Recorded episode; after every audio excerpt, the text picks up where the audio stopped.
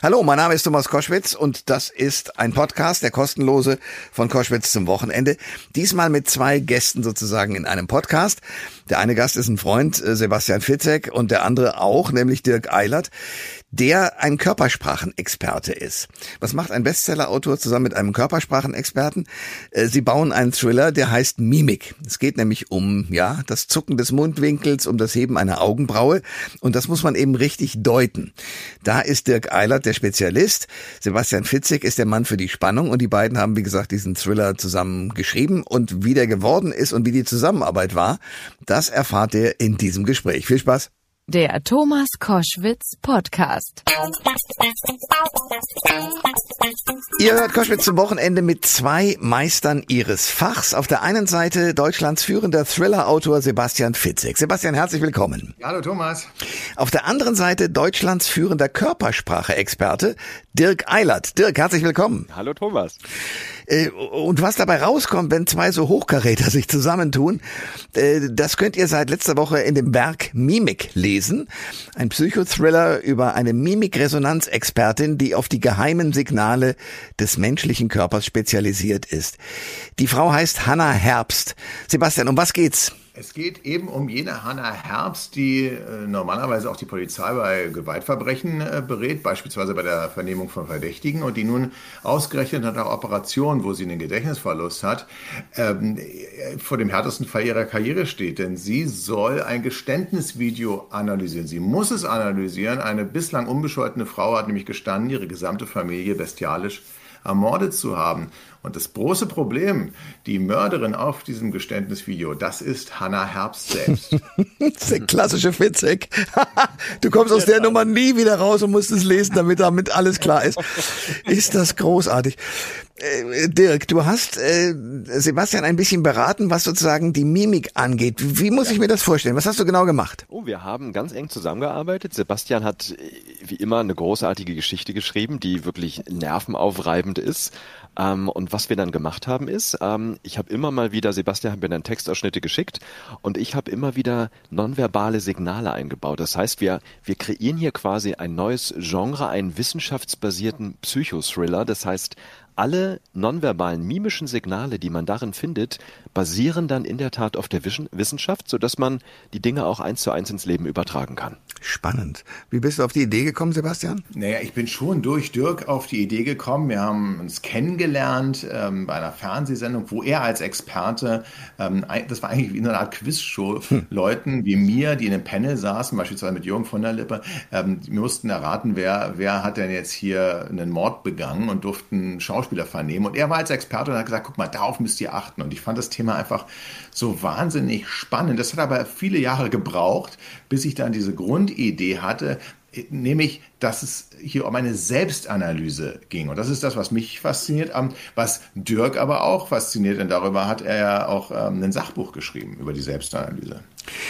Die beiden Herren Fitzek und Eilert sind bei Koschwitz zum Wochenende, haben zusammen sozusagen an einem Buch geschrieben, wobei Sebastian hat es geschrieben, Dirk war die Beratung daneben. Mimik heißt das Ganze und es geht um Hannah Herbst, die sozusagen ein eigenes Video analysieren muss. Äh, Sebastian, kannst du denn inzwischen auch ein bisschen besser Menschen lesen aufgrund der Informationen, die du von Dirk bekommen hast? Nein, und zwar, also ich, so. Nein, was ich, ich habe, ich habe sehr viel Wissen. Das ist aber eben natürlich theoretisches Wissen. Mir fehlt völlig die, der Praxisumgang, den natürlich Dirk hat. Aber was ich beispielsweise natürlich, ich, ich beobachte genauer und ich habe sehr viel mehr Fragen, die ich dann mit Dirk abgleichen kann. Letztens beispielsweise bin ich vor einem Plakat ähm, äh, vorbeigefahren und das war ein Plakat, dass man mehr ins Kino gehen äh, soll und ähm, äh, Emotionen und Berührung gemeinsam erleben stand dann irgendwie da drüber. Mhm. Und ich fand, das Bild passte überhaupt nicht. Also da war so eine, eine, Frau, die sollte sehr berührt gucken. Ich fand, sie guckte aber eher sorgenvoll. Und das würde ich jetzt, da würde ich jetzt sagen, sag mal, Dirk, guck dir doch mal bitte die Augenbrauen an, nach allem, was du mir erklärt hast da passt irgendwas nicht zusammen. Aber ich bin eben, ich habe halt das Fragezeichen im Kopf. Dirk hat natürlich qua seiner Expertise die Antwort. Das ist aber genau der Punkt. Ich meine, wir alle, glaube ich, können ja ein paar Dinge schon ganz gut lesen. Also äh, kannst du denn zweifelsfrei zum Beispiel erkennen, wenn du jemanden siehst, ob der lügt oder die Wahrheit sagt? Oh, die Lügenerkennung ist in der Tat ein bisschen tricky. Also da muss man genauer hinschauen. Ähm, aber ja, mit den richtigen Fragen lässt sich das machen. Ähm, ich sage deswegen ein bisschen tricky, weil was schwer ist, wenn man nur ein Video zum Beispiel hat. Also man muss in der Lage sein, Fragen zu stellen. Und wenn ich das machen kann, dann klappt das wunderbar, weil es gibt einen wundervollen Trick und wenn man den beherrscht, dann ist man schon mal einen großen Schritt weiter beim Thema Lüge Wahrheit. Sag mal. Nämlich ja. die sogenannte Baseline zu erkennen. Also Thomas, wenn ich jetzt unsicher wäre, Mensch, sagt der Thomas mir die Wahrheit, dann würde ich erstmal über irgendwas mit dir sprechen, wo ich weiß, dass du die Wahrheit sagst, wo ich die Fakten überprüfen kann. Mhm. Und danach würde ich dann die Frage stellen, wo ich unsicher bin, ob du die Wahrheit sagst. Und das würde ich dann abgleichen. Das erste, was ich habe, ist dein Normalverhalten, wie du dich normalerweise bewegst, wie du redest, wenn du die Wahrheit sagst. Und dann achte ich bei der zweiten Frage darauf, sind hier Abweichungen von deiner Wahrheitsbaseline, wie wir in der Forschung sagen. Das ist dann Hinweis darauf, dass hier irgendwas nicht stimmt. Sagen wir mal so eine Frage. Also was wäre erste Frage und zweite Frage? Also die ähm, erste Frage könnte sein, Sagen wir mal, ich weiß 100 Prozent, du warst neulich im Urlaub auf Sylt. Ja. Und dann würde ich das Gespräch anfangen und sagen, Mensch, Thomas, sag mal, wie war denn Sylt so? Mhm. Wie war denn das Wetter? Mhm. Und ich habe das alles überprüft. Ich weiß genau, wie das Wetter war. Ja. Und jetzt höre ich dazu. So, und jetzt wäre die spannende Frage. Die zweite ist dann die, wo ich mir unsicher bin. Ja, du sagst zum Beispiel, Mensch, Dirk, ich bin letztes Jahr auch den Marathon unter zwei Stunden 30 gelaufen. ja, und ich denke mir, oh, ob das jetzt so stimmt. Ja, ja aber Dirk, da musst du doch nur auf meinen Körper gucken und schon weißt du, dass ich lüge und zwar, dass es nur so kracht. Das ist die Körpersprache. jetzt weiß ich's auch. Gut, ich kann jetzt auch mitmachen. Toll. Aber was ich total spannend finde, ist, was Dirk mir auch erklärt hat, dass man, wenn man lügt, steht man natürlich unter Stress. Wenn du, wenn du genau weißt, ich frage dich, was hast du heute gefrühstückt, das kannst du aus dem FF sagen, aber wenn du, wenn du dir was ausdenken musst, dann stehst du unter Stress und wenn man unter Stress feststeht, habe ich gelernt, Dirk, kannst du mich gleich korrigieren, mhm. dass man dann häufig langsamer redet, weniger blinzelt und vor allen Dingen weniger gestikuliert, weil man sich einfach konzentrieren muss. Und das ist so ein mhm. Mythos, dass man denkt, oh, guck mal, der, ähm, der blinzelt ganz viel und der redet, der gestikuliert hektisch, der hat doch was zu verbergen. Nee, meistens sogar genau das Gegenteil. Völlig, völlig richtig. Guck mal, da sagt Sebastian gerade, er kann Menschen noch nicht besser lesen. Nein, nein, ich, ich, ich habe das, das, Fragezeichen, aber ich weiß immer noch nicht, ob Thomas wirklich, also ja, und das ist, ja, das ist genau das den, den Weltrekord im Bungee Jumping hält. ja, wie er mir immer erzählt. Ja, genau. Und wie es ja auch im, im bei Google nachzulesen ist. So. Hm, genau, genau. Die Herrschaften Sebastian Fitzek und Dirk Eilert sind bei Koschwitz zum Wochenende. Es geht um einen neuen Thriller von äh, Sebastian Fitzek, Mimik. Ähm, es geht darum, dass äh, Hannah Herbst, die Hauptdarstellerin, quasi sich selber in ihrer eigenen Mimik lesen muss, weil sie durch eine Operation das Gedächtnis kurzfristig verloren hat. Und das ist ganz schwierig, weil sie ein Video analysieren muss. Spannender Thriller, äh, eine klassische Fitzek-Drehung, wo du denkst, da kann, das, da gibt's keine Lösung raus, aber es gibt natürlich eine. Diesen Roman gibt es seit dem 25. Oktober. Die Frage, die sich mir bei euch beiden stellt, ist, ähm, und die ist ja spannend. Der eine macht mit der Fiktion, also du, Sebastian, mit der Fiktion herum rum, du hast äh, kriminelle, ja. kriminellste Ideen, ich muss den Superlativ verwenden, weil auf viele Dinge käme ich gar nicht. Und Dirk Eilert, du hast es tatsächlich in der Realität mit äh, der Polizei und der Justiz zu tun.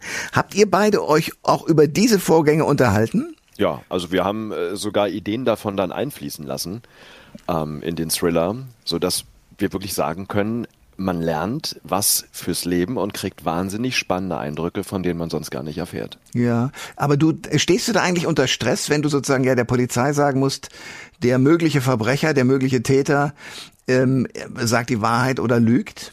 Ja, und das mache ich zum Glück nicht. Was ich mache, ich trainiere Polizisten. Ah. Zum Beispiel Sondereinheiten darin, dass sie dann die Signale besser erkennen. Das Verhör als solches überlasse ich dann lieber den Profis an der Stelle. Ähm, weil da würde ich auch ganz sauber trennen. Ich bin kein Profi für die Gesprächsführung an sich im Verhör, sondern für die nonverbalen Signale. Und da kommen dann die Kompetenzen wunderbar zusammen, weil was wir merken ist, dass das wahnsinnig dann die Fähigkeit einfach potenziert, wenn man zu dieser Gesprächsführung dann eben noch die Wahrnehmung schult und schärft. Und das bringt dann eine Menge. Das heißt bei anderen Worten, das ist auch von Erfolg gekrönt. Also es ist nicht nur schön, dass du da als Berater rumläufst, sondern das heißt, die können hinterher sagen, wow, das hätte ich ohne diese Informationen von Dirk Eilert nicht gewusst. Das sind die Feedbacks, die ich bekomme. Sehr cool. Ja, vor allen Dingen, weil man natürlich, das habe ich auch gelernt, wenn wir jetzt hier in einem Gespräch sind, gehen wir hoffentlich nicht davon aus, dass wir uns irgendwie anlügen die ganze Zeit. Aber natürlich, wenn jetzt ein Polizist einen Verdächtigen vernimmt, da ist er ja viel, viel misstrauischer als vielleicht als bei dem ersten Date oder so. Mhm. Und, ähm, und das habe ich auch gelernt, verändert die Wahrnehmung, weil man dann äh, auf andere Sachen achtet und die eventuell falsch deutet. Ähm, und da braucht man einen, einen, Experten wie Dirk, der sagt, nee, nee, nee, achte mal lieber darauf und nicht auf das, was du vielleicht als Mythos kennst, du nach dem Motto nach rechts oben gucken. Aha, genau. Was kann man, was, was, das ist ein guter Hinweis, Sebastian. Was, was kann man denn falsch sehen, Dirk? Also, wo, wo kann man falsche Schlüsse ziehen? Oh, da gibt's wahnsinnig viel. Also was ich in meinen Vorträgen zum Beispiel gerne mache, ist folgendes Experiment. Ich gucke in die Runde und wir sagen mal, da sitzen tausend Leute und ich sage, wer von Ihnen glaubt denn, dass wenn jemand lügt, den Blickkontakt eher unterbricht? Mal kurz die Hand hoch und dann melden sich von den tausend Leuten 900. Mhm. Und das ist ein Mythos. Ach. Lügner unterbrechen nicht mehr den Blickkontakt, als wenn wir in dem Moment die Wahrheit sagen. Dann haben manche noch so die Idee, hey, ja, Lügner gucken bestimmt mehr, weil sie ja sehen wollen, ob der andere die Lüge schluckt. Aber auch das ist ein Mythos.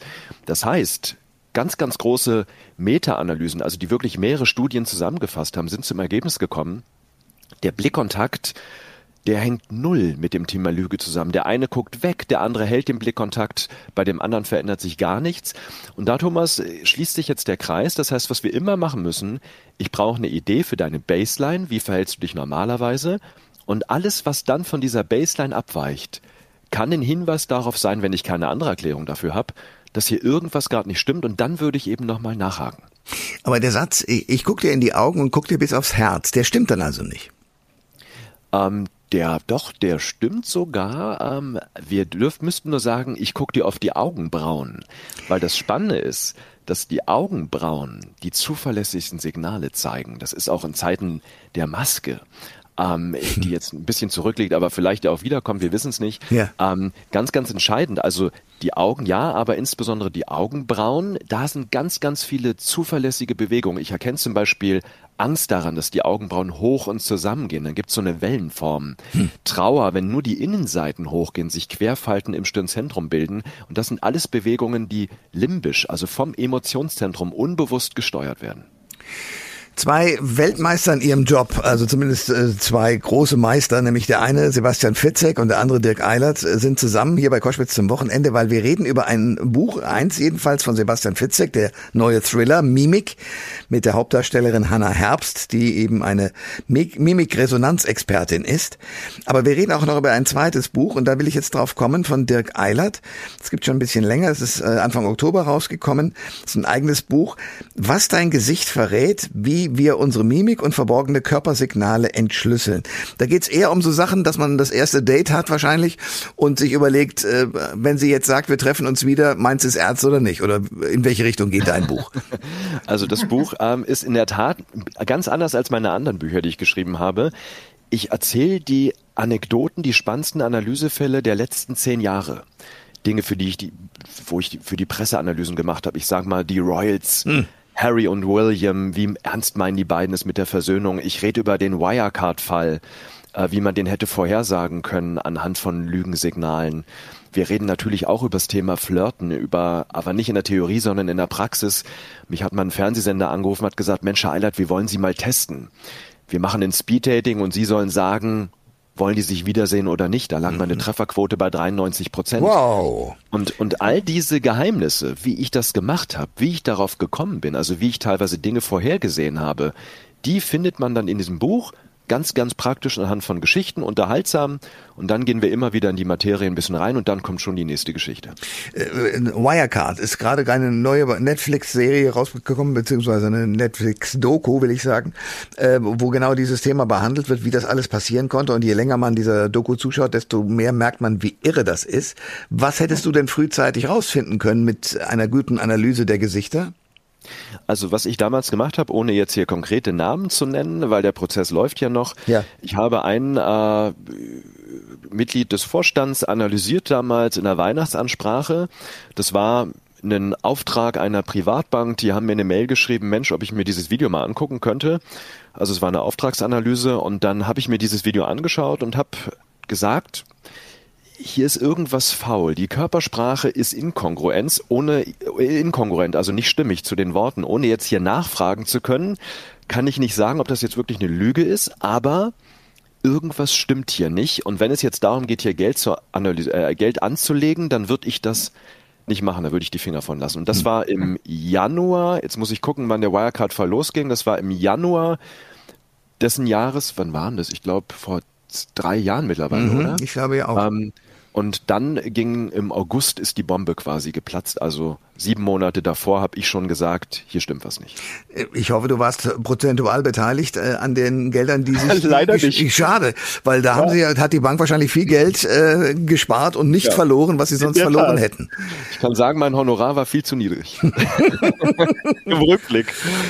Sebastian Fitzig und Dirk Eilert sind meine Gäste bei Koschwitz zum Wochenende. Es geht um inzwischen zwei Bücher. Mimik, der neue Thriller, hochspannend. Und äh, um äh, das Buch von Dirk Eilert, was dein Gesicht verrät. Ihr beide habt nun zusammengearbeitet und ihr habt schon so gesagt, es ging Schritt für Schritt. Das heißt, ähm, äh, Dirk, du hast sozusagen Sebastian auch bei seiner äh, schriftstellerischen Arbeit ein bisschen über die Schulter geschaut, richtig? Genau, und das ja. war wahnsinnig spannend. Also ich finde, Sebastian ist wirklich ein Genie ähm, im, im Spannungsbogen bauen. Das ist der Wahnsinn. Das hat mich wahnsinnig beeindruckt.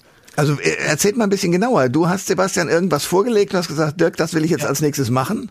Und dann? Ja, also genau. Also es, ich, ich kann es an einem ganz konkreten Beispiel deutlich machen. Es, in den Anfangskapiteln ähm, lernen wir Hannah Herbst äh, kennen, wie sie ähm, in einem Extremfall, der sie persönlich betrifft, äh, es ist eine, äh, da gibt es einen offenbar sehr verwirrten Mann, der ähm, Kinder bedroht, äh, unter anderem ihr Kind im Kindergarten und sie hat, das macht Dirk im Übrigen auch, wie ich erfahren habe, sie hat ihre äh, Kinder darauf geschult, ähm, auf Mimiken zu achten und stellt den Blickkontakt zu ihrem Kind her. Wir, wir lernen sie also kennen. Vor allen Dingen lernen wir aber auch diesen, ich sage jetzt mal Geiselnehmer, den verwirrten Mann kennen und der hat einen ganz bestimmten Blick, den habe ich laienhaft beschrieben und Dirk hat das dann arg korrigiert, wie dieser Blick wirklich sein müsste. Mhm. Und hat mir dann auch noch gesagt, der macht das John Hinckley Face. Das ist benannt nach dem Attentäter von Ronald Reagan. John Hinckley, der hat einen ganz bestimmten Gesichtsausdruck, den sogenannten stechenden Blick gemacht, der in die Mimikforschung, äh, Mimikresonanzforschung eingegangen ist und hat den genau beschrieben und mir also quasi noch den wissenschaftlichen Unterbau dafür geliefert. Wow. Ähm, und das habe ich dann wieder äh, übernommen. Und, wenn ich das noch sagen darf, ich habe äh, gelernt, ähm, dass, dass das eben auch für unseren normalen Alltag äh, sehr hilfreich ist, auf Mimik zu achten, denn dieses Hinkley-Face, das kann auch beispielsweise deine Partnerin machen, Thomas. Ähm, mhm. Die hat dann eine Waffe in der Hand und will dich nicht umbringen, sondern äh, ist einfach, ihr, ihr, habt bei einem Streit ein Level erreicht, wo das Gehirn rationalen Argumenten nicht mehr zugänglich ist, man einfach mal einen Schritt zurückgehen sollte und einfach mal cool down und dann später weiter argumentieren. Ähm, das heißt also, es muss nicht immer gleich zum Äußersten kommen, ähm, aber, aber, aber ähm, also das sind so eine Sachen, die habe ich gelernt, die wiederum dann eher eher in Dirks äh, Buch zu finden sind, in dem Sachbuch und nicht ähm, in, dem, in dem Thriller. Mit anderen Worten, ihr lasst mich jetzt zurück und ich äh, werde zwei Bücher empfehlen. Das eine ist natürlich Mimik, das andere ist, was dein Gesicht verrät. Äh, ich kann sozusagen mich einerseits auf den Thrill einlassen, um dann anschließend auch genau zu lernen, wie das Ganze funktioniert. Und ich bin sehr erfreut darüber, mal ein Buch vorstellen zu können auf diese Art und Weise. Denn äh, normalerweise sagt ein Schriftsteller, ja, ich habe mir das und das dabei gedacht und dann ist das und das rausgekommen und so und so geht die Geschichte. Aber diese Hintergrundinformationen machen die Sachen erst richtig spannend. Deswegen, ich danke euch sehr für das Gespräch. Sehr, sehr ja auch. Und wenn du dir jetzt die Augenbrauen abrasierst, wissen wir wieso. ja. Du, ich, anders kann ich ja mit dir nicht umgehen. Du sagst ja auch, das, ne, das ist ja das Problem. Ich bin irgendwie genau. Bungee-Jumper und ich werde hier, also, also insofern, äh, ich muss einiges noch machen. Also auch und am, Marathonläufer. Auch, ja, auch am Gesicht. Ich sehe schon, wir haben noch einiges vor uns. Ihr beide, Dankeschön. Danke, danke. Sehr danke. gerne. Ciao. Alle Informationen zur Sendung gibt es online auf thomas-koschwitz.de.